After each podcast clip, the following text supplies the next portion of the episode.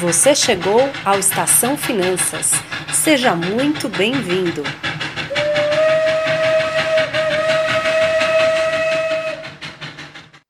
Olá, pessoal. Aqui é Ana Breda. E aqui é Ana Rutz. Sejam bem-vindos mais uma Estação Finanças. O tema de hoje que a gente vai abordar altos e baixos no mercado e no nosso comportamento. Tudo a ver com o momento atual, essa oscilação é, seja no preço dos ativos no mercado financeiro, como nas nossas emoções, em todas as áreas, acho que sai até da, só do mercado financeiro, mas tenho certeza que todo mundo aí está é, tá se sentindo uma pequena ação com tanto tempo de né, do que a gente está vivendo e tendo que lidar com situações tão diferentes e adversas na nossa vida. E aí, dentro disso, é, e a gente já tem falado muito sobre essa oscilação toda, né, altos e baixos, seja no preço e na nossa vida, que, que isso, é, a gente vai trazer uma análise aí para o nosso comportamento pessoal nosso e em relação às nossas finanças. E a gente já abordou em outros temas a questão de finanças comportamentais, que é um tema que a gente gosta muito, eu e a Ana Rutz, e aí eu te pergunto, né, existe, a gente estudou, quem estudou economia lembra da economia tradicional, e existe agora né, a economia moderna, como a gente fala, que eu queria que você, Ana Ruth, explicasse melhor qual é a relação né, do investidor com o risco e o que tem mudado nesses últimos tempos em relação à questão de como a gente via tradicionalmente e o que seria finanças comportamentais ou a finanças, a economia moderna, como vê essa questão de aversão a risco e aversão à perda. Perfeito, Ana. É, a, quando a gente fala dessa questão da economia comportamental é, versus a economia tradicional, vamos chamar assim, é claro que a economia tradicional ela explica uma série de coisas, né? E não tem a menor dúvida. Então, para a gente entender o comportamento dos governos, como que o governo deve agir no momento de crise econômica, por exemplo, tudo isso continua extremamente válido, né? É, a questão é que essa nova economia comportamental, que agora já não é mais tão nova assim, mas enfim, ela lida com como que nós tomamos decisões econômicas e nós tomamos decisões econômicas todos os dias da nossa vida.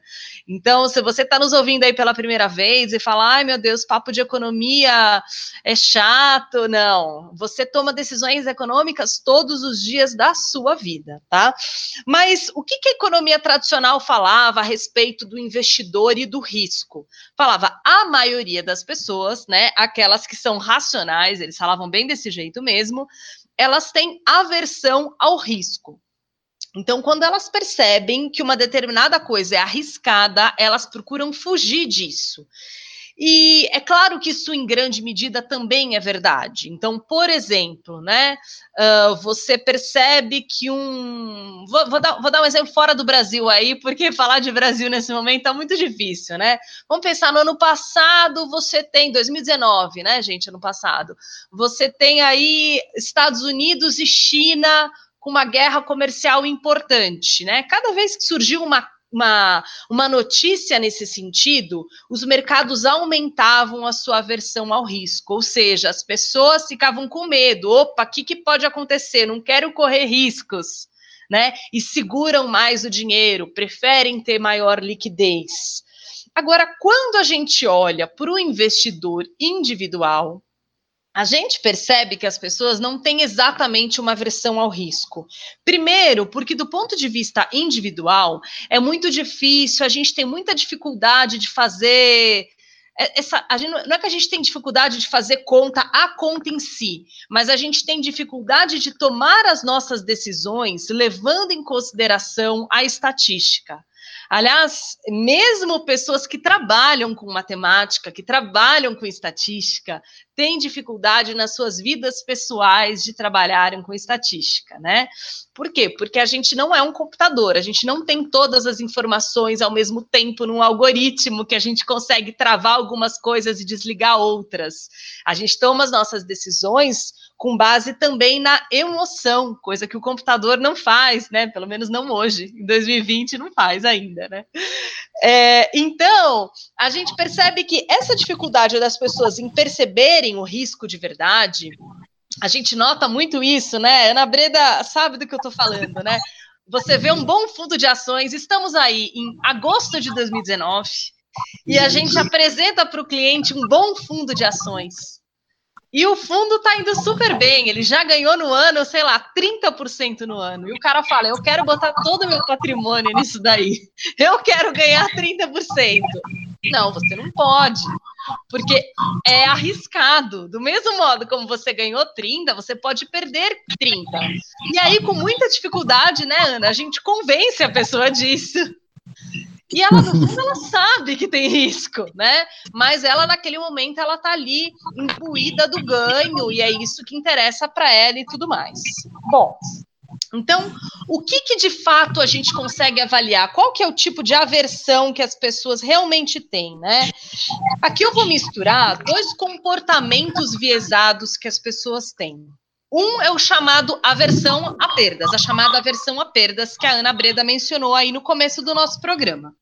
E a outra é a chamada teoria da perspectiva. As duas falam de uma coisa que se, se relaciona, tá? A teoria da perspectiva vai dizer o seguinte: as pessoas têm um conforto quando elas ganham alguma coisa tudo certo, né? Mas o conforto de quando elas ganham é inferior ao desprazer de quando elas perdem.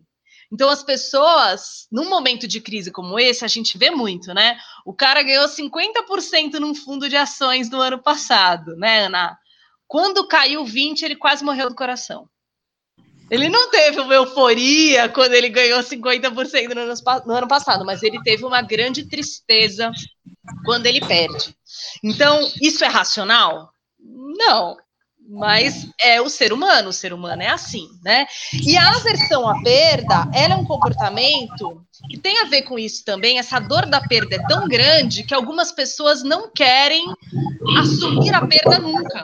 Então, ela tem uma ação que é perdedora, que é muito perdedora, e ela não definiu nas suas estratégias um momento de sair dessa ação. Eu estava discutindo isso com a Ana Breda outro dia. Ela me contou de um cliente dela que vem carregando aí posições antigas, né? E não tem coragem de se desfazer. Por quê? Porque o desconforto é muito grande. Você concorda, Ana? Concordo, gênero, número e grau. Na verdade, até vou fazer uma brincadeira, brincadeiras à parte, mas não deixa de ser verdade o que eu vou falar. Por isso que a gente geralmente é, contrata pessoas especializadas em determinadas áreas para cuidar do nosso patrimônio, porque quando a gente está olhando o nosso próprio dinheiro, essa tomada de decisão, principalmente de realizar prejuízo, é muito mais difícil. Muito né? Por quê? Porque a gente tem a emoção envolvida. Então, quando a gente está no calor da emoção, e é uma posição que de repente você gosta, né, uma ação, o nome de uma empresa que você gosta e você vê ela perdendo, você tem muita dificuldade de se desfazer daquela posição. E quando a gente fala de investimentos, a gente não tem que ter amor às posições, a gente tem que ter, na verdade, muita clareza né, do porquê que a gente investiu e o que, que a, aquele investimento vai nos trazer para frente.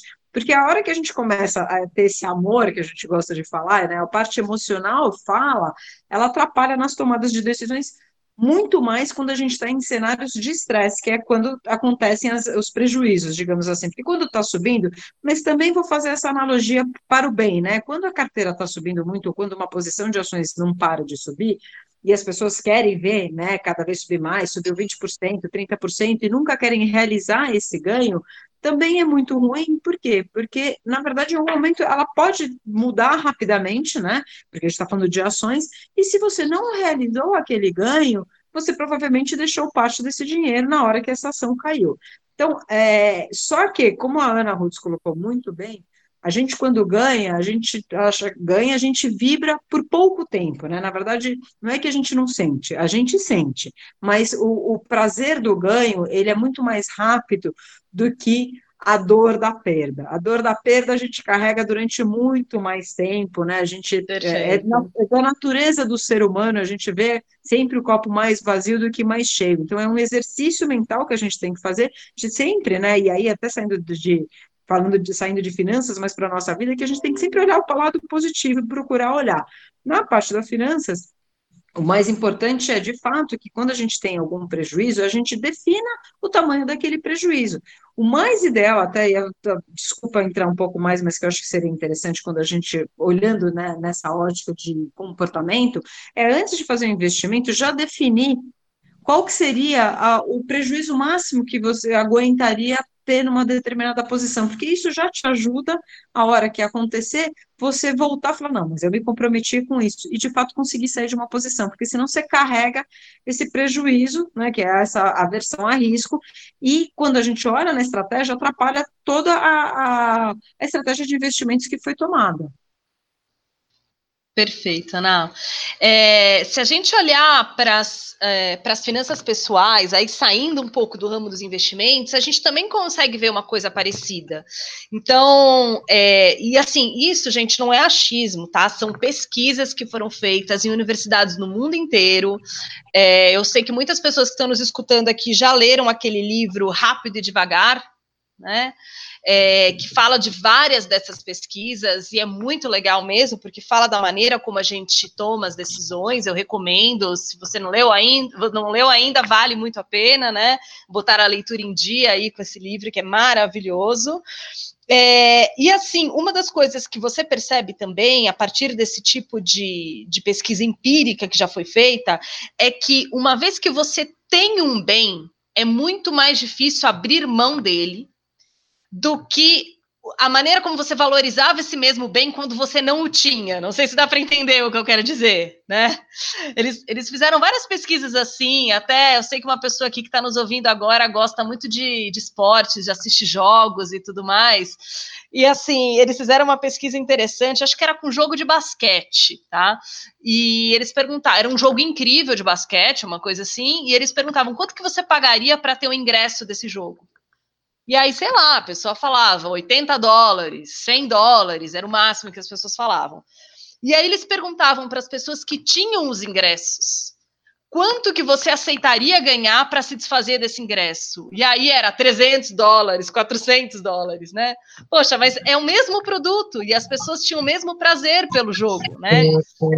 Então isso mostra a dificuldade que as pessoas têm de se desfazerem de coisas. E no escritório eu percebo muito isso.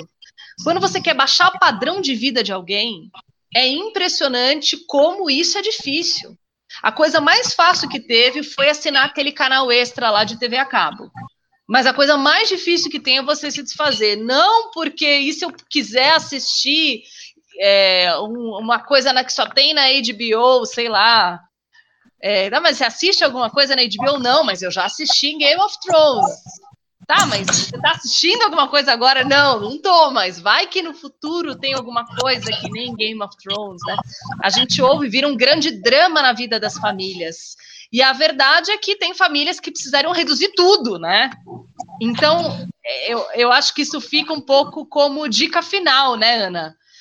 É, é, eu até ia te colocar isso, porque na verdade é muito curioso quando a gente é, olha por essa ótica que você está falando, que a gente também já falou, que eu ia te perguntar a dica final, mas que é aproveitar o momento que a gente está vivendo agora, né, de que a gente de fato foi obrigado a reduzir as despesas, e a gente tem insistido nisso, para as pessoas não voltarem na mesma intensidade que elas voltaram, porque o mais, né, a dificuldade que a gente tem é, de fato, da gente é, mudar o nosso estilo de vida quando tem que reduzir o custo. Como obrigatoriamente a gente já já aconteceu isso, né, com o, com o Corona-19, que a gente, quando começar a voltar a gastar, que volte aos poucos para não se ver nesse conflito daqui a um tempo. É, Exatamente. É, né, porque as pessoas gastam, saem gastando sem pensar onde estão gastando, né? Então pense 500 vezes antes de aumentar o seu padrão de vida. Eu acho que é um pouco por aí. Porque uma coisa é você comprar um item pontual. Outra coisa é você encher a sua vida de hábitos caros e de itens que parece que são essenciais e vão se tornando, você ficar enredado numa situação que é muito difícil de sair. E é difícil de sair porque a dor da perda é muito grande. Então, acho que é por aí. Super bem colocado. Eu estou incorporando essa dica na minha vida, então estou tentando gastar menos e não, e não gastar com coisas que não façam tanto sentido. Muito bom, Ana. Bom, pessoal, espero que vocês tenham gostado. Se vocês gostaram de, gostam de podcasts como esse, de programas como esse, não deixe de contar aqui para gente no Estação Finanças ou na Rádio Bis. Um grande abraço, até a próxima. Termina agora Estação Finanças. Muito obrigada e até a próxima parada.